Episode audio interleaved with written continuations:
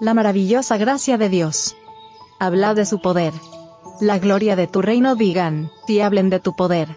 Salmo 145, verso 11. Si todos los cristianos se asociaran, hablando entre ellos del amor de Dios, y de las preciosas verdades de la redención, su corazón se robustecería y se edificarían mutuamente. Aprendamos diariamente más de nuestro Padre Celestial, obteniendo una nueva experiencia de su gracia y entonces desearemos hablar de su amor, así nuestro propio corazón se encenderá y reanimará.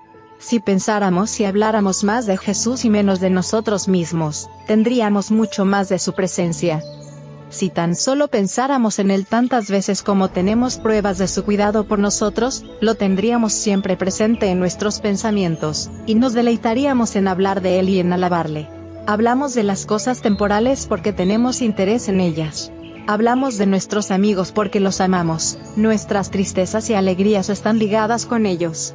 Sin embargo, tenemos razones infinitamente mayores para amar a Dios que para amar a nuestros amigos terrenales, y debería ser la cosa más natural del mundo tenerlo como el primero en todos nuestros pensamientos, hablar de su bondad y alabar su poder.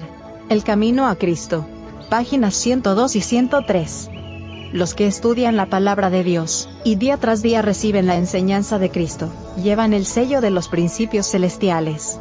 Una influencia elevada y santa mana de ellos. Una atmósfera servicial rodea sus almas. Los principios puros, santos y elevados que siguen los capacitan para dar un testimonio viviente del poder de la gracia divina. En lugares celestiales. Página 313. Cristo desea que sus seguidores sean como Él, porque desea estar correctamente representado en el círculo familiar, en la iglesia y en el mundo. Hemos de aceptar a Cristo como nuestra eficiencia, nuestra fortaleza a fin de que podamos manifestar su carácter al mundo. Esa es la obra que descansa sobre nosotros como cristianos. Hemos de testificar del poder de la gracia celestial.